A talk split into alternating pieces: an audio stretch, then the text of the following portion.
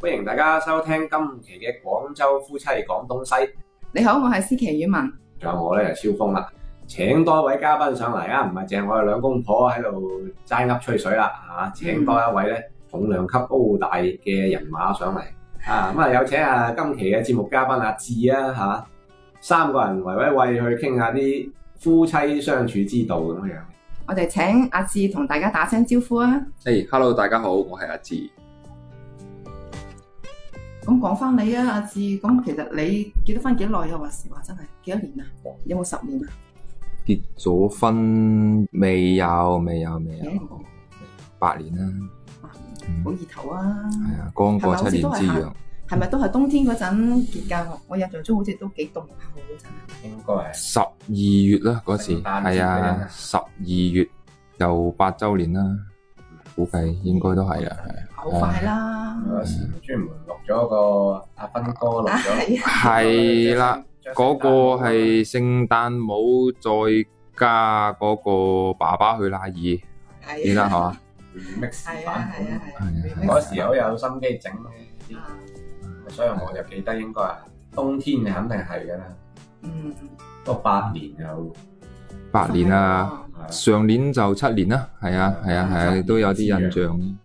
一比較樣， 係啊，係 啊，你嘅係啊，係啊， 係啊一個係啊，打得少啊，我覺得第七年冇咁樣啊，係啊係啊係啊，冇錯啊，就好似好快喎，係啊，咁啊，小朋友一年級啦，你個個都話啊一講就，哎，哇，知你個小朋友咁快一年級啦，咁跟住後邊嗰句就，哇，係咪全班最高啊？咁樣，哦，即係有嘢呢個家族遺傳啊都係比較高大啲。嗯，咁啊，其實就你話當初啊點樣識啊你啊另一半咁樣就又唔係話好機緣巧合，又冇話咩特別嘅故事嘅，咁就朋友一齊玩咁樣樣識噶啦，啊，即係都係瞓啦。嗯，係冇咁錯。即係都唔係相睇啦，即係自由戀愛嗰種啦。喂，而家都唔係好興相睇嘅啦，都係咪？啊，我哋呢啲中年阿叔啦 嚇，當年咧就相對都少啲嘅，相睇嚟講就而家嗰啲就傾向啲相親比較多啲啦。依家好多嗰啲咩約會 A P P 噶嘛，咩相親網啊嗰啲咁嘅嘢噶嘛，依家好多㗎。我哋嗰陣少啲，係係嗯冇啲咁嘅嘢。以前再容易有呢啲自由戀愛嘅機會，係，而家就婚姻嘅觀念就一拍多元化啲，可能係 嚇，啊我可以咁講多元化啲係嘛， 一個五角星咁啊，周圍點都有，有啲啊完全丁克，或者係又有啲完全唔結婚係嘛，可以講啊百花齊放，喂，我記得我哋嗰陣咧拍拖嘅時候，你記唔記得我哋成日做嘅一件事就係行街，但係我哋行街咧就唔係話去嗰啲商場度行街嘅，就真係行喺條路度嘅，從中山一路一路行行行到去中山七八路咁嘅，記唔記得啊？咁啊，即係一路行一路行，你有好多思維跳動啦，嗯即係會諗到好多嘢去講啊，即係嗰啲先係真係拍拖。啊，算唔算係我哋最戇居嘅事啊？咁、都唔算 嘅，即係咁啊！其實可能以前啲人啲時間係係啦會係比較啦，中意應花該喺呢個會呢個時拍間拖會身上多啲係嘛。係啊，即係話哦，我既然拍得拖就，梗係要有啲時間同嗯，另一半相處啊咁樣樣。即係你寧願係通過行，而唔係話即係喺好多人嘅呢個空間入邊去溝通，嗯。即係又有兩個人嘅私人嘅空間，咁所以可能亞馬路啊嘛，即係北啊，方係啊，係亞啊馬係路啊，亞馬係一路個最好嘅選擇。啊掃係咯街，啊同你老婆嗰陣有冇做過啲咩特別嘅事情？你而家仲好記得嘅咧？有就有嘅。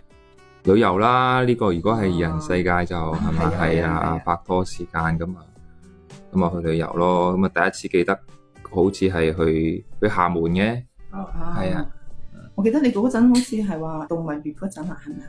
咪去嗰次好長嘅，嘅，嗰、個咧就幾個地方啦。咁到係咯係啦，即係都係旅遊嘅，咁就啊拍拖之前咧就廈門，即係或者係其他嘅啲地方咁兩個人去啦。哦，咁啊，度蜜月嘅時候就去咗一個人哋度蜜月就啊好好 free 啊好好 sunshine 係嘛嗯？我哋度蜜月咧就冰天雪地嘅，哦真係巴華村啊嗰度。係啦，就去咗雪鄉嘅咁啊，哦，係啦，嗰陣好似你都有去咩玉龍雪山啊，係嘛？嗰個又去到，但係就到墨爾嘅時候就去咗雪鄉咯。嗯，咁啊，經歷都幾過癮嘅，係啊，係嘛？係講啊嚟聽下啊。就話大家南方嘅小朋友係嘛，都未去過啲啊咁冰天雪地嘅地方嗯咁啊，都去體驗都都幾過癮嘅，係啊，第一次去呢啲咁凍嘅地方，即係都係第一次體驗咯。哦，即係第一次去。係啊，係啊，係啊，係哦，啊嗰時仲有去埋北京啊嘛，咁啊第一次嗯啊去北京去故有冇宮去去睇升旗，不過起唔到身，有冇睇鋼旗啊？咁好似有係嘛？我哋嗰陣去都好似都係睇都係鋼睇旗。降旗啊，因為升旗要睇就好早啊，差唔基多本成上晚都瞓唔使瞓嘅，係啊，嗯你要三四點就要出發㗎啦，大即係人要唔去得排隊啫，。細路仔又唔得㗎。係啊啊咁不過嗰時又你話動物園就啊都係二人世界啦。嗯，咁啊，不過雪鄉嗰時又係炒紅咗個地方，剛剛炒紅咗嘅地方咯，就係啊係啊係啊係啊，凍到咩程度咧？去到嗰個地方，温度計就係負三十四啦，哦，但係入到室內就有礦，係就唔會咁誒凍。咩事係啦，都有個體驗就係瞓炕啦啊哦，下邊有柴火，跟住上邊就瞓住一個個哦坑位，咁去到咁冰天雪地，有咩做啊？出去又咁凍，入嚟又咁熱咁。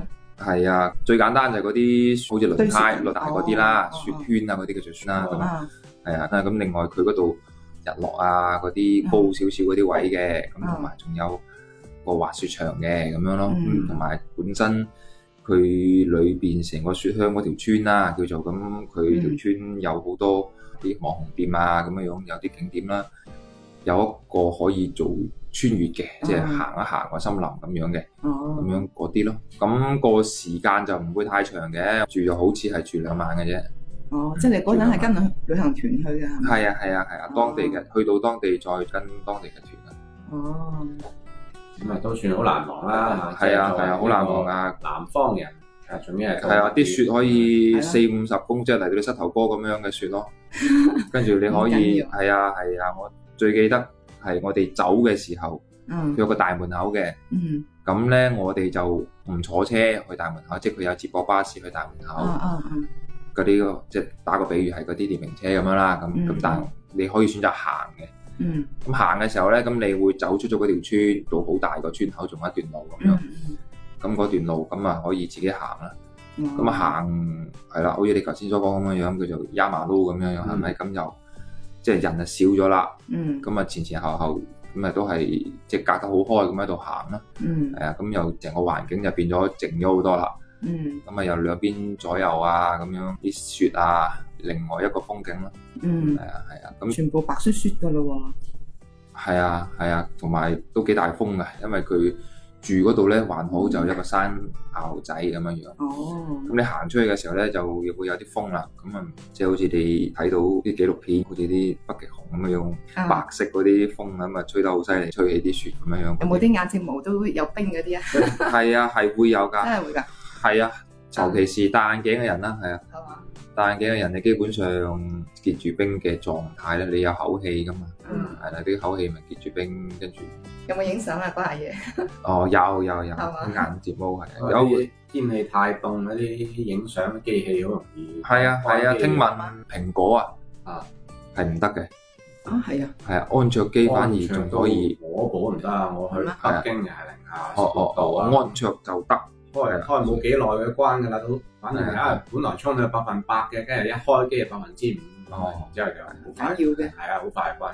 係嘛？睇機啦嗰嗰陣時時啊啲係，電池都唔係咁咩，冇錯，而家就可能好啲啦，啲科技先進咗。哇，零下三十幾度，係啊，我都最未睇凍嘅一個感受係去到黑龍江啊冰雕啊，啊，即係冰雕大世界咁，其實佢嘅冰雕咧喺一個島上邊嗯，跟住佢係喺結冰之前，啲師傅咧就就去嗰個島度整冰雕噶啦，咁佢就哦抽嗰條河啲水上嚟整冰雕，一抽上嚟就結冰，一抽上嚟結冰，啊係啊，咁誒樣佢㗎。就咁抽上嚟整我以為整佢啲結冰。咗冰先至搲個係啊，冰佢咪上嚟佢唔係啊，佢就抽上嚟之後，可能有啲類似啲帽啊、模型之類嘅嘢啦，咁啊，佢就喺條河度抽啲水上嚟，咁就喺個島，即係好似我哋打個比喻，我哋嘅海心沙咁樣樣，哦咁佢就就喺隔離抽現成抽啲水上嚟，跟住就。啊就整冰雕咁樣嘅。咁成個人感受最凍咧，就係你唔係企喺個地下度，嗯你係企喺啲冰雕入邊嘅時候，係三百六十度全部都係冰，哦咁你就會。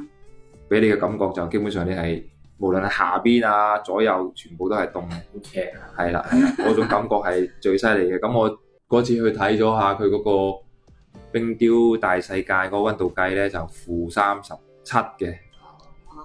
就最犀利嗰次啦。嗯，覺係啦係啦，即係成程落嚟最覺得最犀利嗰次啦。咁啊，如果咁啊，去到都唔使沖涼噶咯 係啊，基本上喎，應該係唔使咧，同埋嗯係啊可能要沖都唔知啲水係啊係啊，同埋喺雪鄉嗰度基本上你係唔使考慮沖涼呢樣 嘢嘅。啊咁咪好咯，多啲時間傾偈咯，係嘛慳翻你食完嘢就就自己就去個礦度哦啊，係啦，或者你自己出去玩，出去兜，啊出去兜就凍啦，咁係咯係咯你你你可以兜。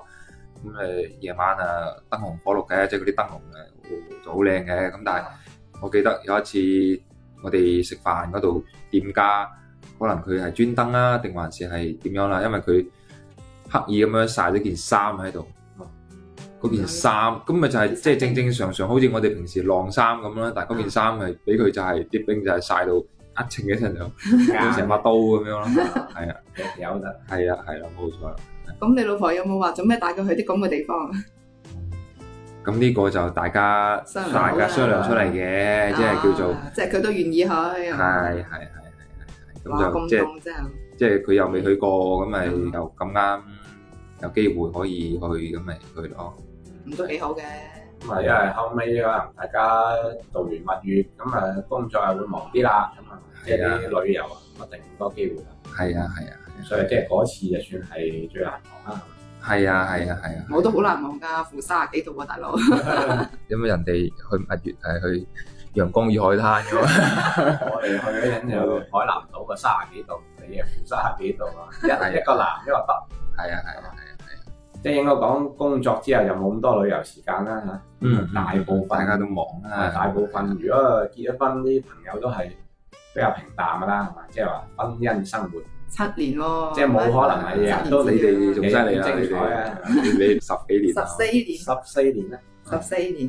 好啦，養咗兩 次，咁你而家今年都八年啦，咁如果呢啲咁長嘅呢啲相對係平淡啲嘅時期，咁有冇話啲自己點樣去度過呢啲時期咧？即係會唔會增添啲咩樂趣啊？定係咁咪生一個諗咯啲咩辦法啊生一個係條劑啊，係啊係啊係啊係啊，咁咪生個小朋友嚟嚟活躍下咯，調劑下咯，都係咁嘅。有咗小朋友就可能大家嘅焦點就放喺佢身上多啊啲，，係啦係啦係啦，又唔會係互相太多嘅焦點放喺對方身上。平攤咗啲咯，叫做係如果唔咯，係，容會唔會係容易會有麻煩啊，或者係搞笑啊？即係假咁如估計係會嘅。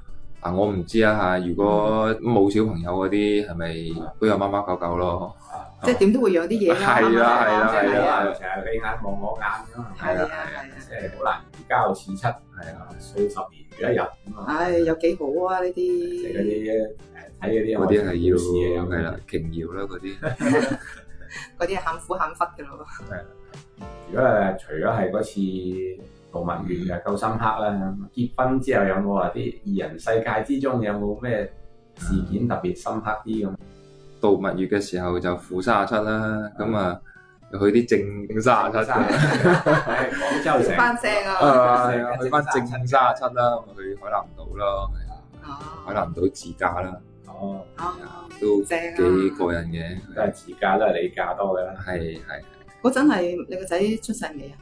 出咗世啦，出咗世啦出咗，世屋企人睇緊，係哦，係即係就你哋兩個去。係啦，哎係呀，真啦係疏乎。係啦，係啦，咁啊都唔係嘅，去到之後發覺嗯，即係啲風景啊，玩起身都幾好咁啊，啊早知啊，同埋個小朋友嚟啦，咁啊樣嗯，嗰陣係玩咗幾日啊？嗰陣去嗰度都有五日到啦，哦，就自駕嘅，哦咁啊即。係冇跟團啦，今次就係啊係啊，係啊，都有啲啊有趣事嘅。係嘛？我哋嗰次即係一去到當地就，佢嗰個車站，即係火車站或者係高鐵站附近係有嗰啲租車公司啊嘛。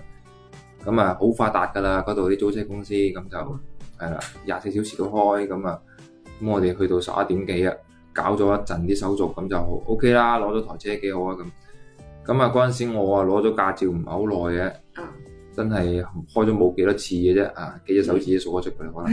咁然之後就咁啊辦好晒手續，咁啊開台車走啦，咁啊開得到，咁啲燈啊、啲掣啊、乜嘢啊嗰啲檢查過都正常啦，咁啊上馬路嘞噃。嗯咁佢嗰度啊好近高速嘅，即係嗰啲地方咁啊一揼出去就高速嚟㗎啦。咁啊我就發覺上咗高速之後，點解硬係覺得有啲唔多對路嘅咧？咁樣樣啊咩問題咧？係啊，嗯你哋兩個估唔估到啊？估唔到啊！嗯有 Ờ. 咩啊？未你行錯方向啊？未鬆手冊，啊都唔知嘅，唔知嘅，嗰都有可能嘅，有可能，但係就唔係呢個，係啦，係啦，係啦，係咁啦有係可咩能。啊？咁啊係原來咧，我開開下，點解發覺硬係好似啲視野唔係咁好嘅咧咁。哦，咁啊，跟住開開下，當時夜晚剛開上高速嗰陣時都未發覺嘅。哦，咁啊開多咗陣之後咧，就後邊有車超我啦，哦，跟住熟一聲咁過，我話盞燈咁光，我先醒起原來自己未開燈。Ờ. 哦，咁都幾係啦咁喎，係啦，係係咯啊，係啊，係，因為嗰陣時又冇車，係啦即係冇對頭或者係冇車超你，哦咁成條路就你自己行。咁佢又有路燈啊喎，但係有路燈你都感覺即係好硬係好似好似爭緊啲乜嘢咁樣，嗯跟住原來發覺自己原來未開燈，係啊，咁先係啦，不過哦夜晚係嘅，有時啊新手又唔係好記得嘅呢啲。係啦係啦係啦，新手日頭有啊冇時所謂係嘛？啊日頭係啦係啦係啦，咁啊就係嗰次啊原來自己開咗上高速啦，都唔記得咗開燈，原來嗯高速仲要冇咩時間空間俾你調整㗎嘛。係啊係啊即係啊，基本上即係即係新手啊，驚險得嚟又有啲驚嚇。咁啊驚險啦，驚嚇就冇嘅， 基本上即係點講咧，車就唔算多，所以。哦一直都冇一部車俾我哋做參照啊！佢原來着咗燈，啊跟住後嚟終於有一部車超咗我哋，我我先醒起啊，原來係未 着燈，係咁，你老婆有冇嚇親 啊？佢都 唔知，佢佢都唔識都唔啊！知，係啦，佢就佢就坐喺部車度，係啦，即係基本上啲乘客都係㗎啦，係嘛，嗯係啊，上咗部車度就睇手機啊咁樣係嘛，啊所以佢唔知道咯，係放啊鬆嘅當時就唔知啦，係啊，跟住我自己就哦，原來係擺咗個小烏龍咁樣。嗯，咁啊都算係二人世界最深刻呢一次啦，係嘛？即啊係都係比較深刻啦。咁啊，嗯即係當地自己啊想去邊度玩，即係自己揸車就可以自自在在啲咁樣樣，周圍去下咁樣咯。幾時再帶埋啊細路仔去啊？有㗎，佢嗰次帶過佢去㗎，即係比我哋嗰次仲要早。哦，係佢好似第一次去係係一歲多啲啲，哦哇！又係自駕唔係嗰次係幾個媽媽一齊去嘅嗰次，哦，係啊佢就已經去過一次㗎啦。不過佢可能冇乜印象。我哋希望下一次又可以採訪到佢啊，又或者係採訪佢嘅另一半啦。係啦，咁啊，除咗又採訪佢哋兩位啦，都當然希望採訪更多夫妻檔嘅朋友啦，係嘛？嗯，即係可以上嚟我哋節目一齊呃暢所欲言啊，講下自己嘅啲夫妻之道嘅。係啊，分享下佢哋嘅經驗啦，俾我哋聽啦。係啦，多謝阿志過嚟參與我哋嘅節目啊！好，咁我哋就下期節目再傾啦喎，好啊，係咁啊，拜拜拜拜。